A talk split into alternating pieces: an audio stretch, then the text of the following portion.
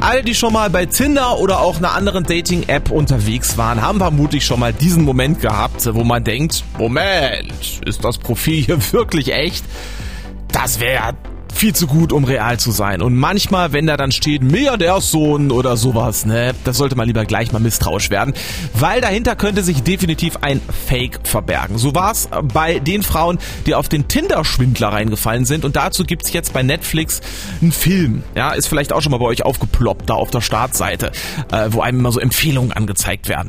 So, Popkult äh, Filmfachfrau Vanessa Schneider, lass mich raten, die waren auf der Suche nach der großen Liebe und wollten nicht wahrhaben, dass der Typ fake ist. Oder? Wenn es nur so einfach wäre. Also hm. ja klar, die drei Frauen, die im Film vorkommen, haben schon nach einer Beziehung gesucht bei Tinder. Aber am Anfang hat nichts darauf hingedeutet, dass dieser Simon Leviath lügt. Der hatte teure Klamotten an, ist durch die Welt gejettet, hat die Frauen in Luxushotels und auf Reisen eingeladen. Der hatte wirklich Kohle.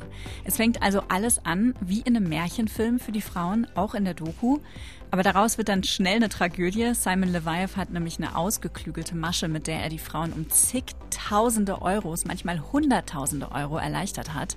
Von sowas hört man ja immer wieder. Hm. In der Doku geht es danach aber weiter, weil eine Frau in ihrer Verzweiflung zur größten norwegischen Zeitung geht, die recherchieren wie in einem Krimi bis nach Israel und Russland und decken ein fettes Abzocksystem auf. Boah, und der Film, der basiert ja auch auf dieser Recherche. Die kann man ja auch einfach lesen. Ne? Erzählt der Film jetzt die gleiche Geschichte einfach nach? Oder wie ist der Tinder-Schwindler umgesetzt, dass es auch nicht langweilig wird oder so?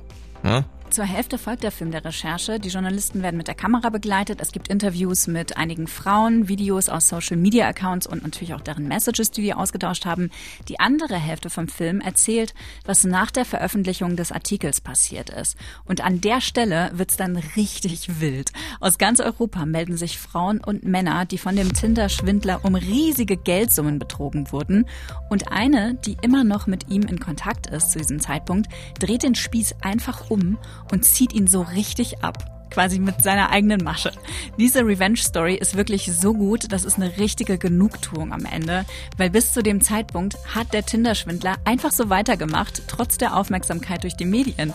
Also es ist eine richtig tolle, super unterhaltsame Doku. Ja, krass. Wenn ich bei Tinder unterwegs bin, ähm, lerne ich denn da raus dann auch was? Ja, definitiv. Alle Red Flags, auf die du achten musst, um nicht auf solche Abzockereien zu fallen.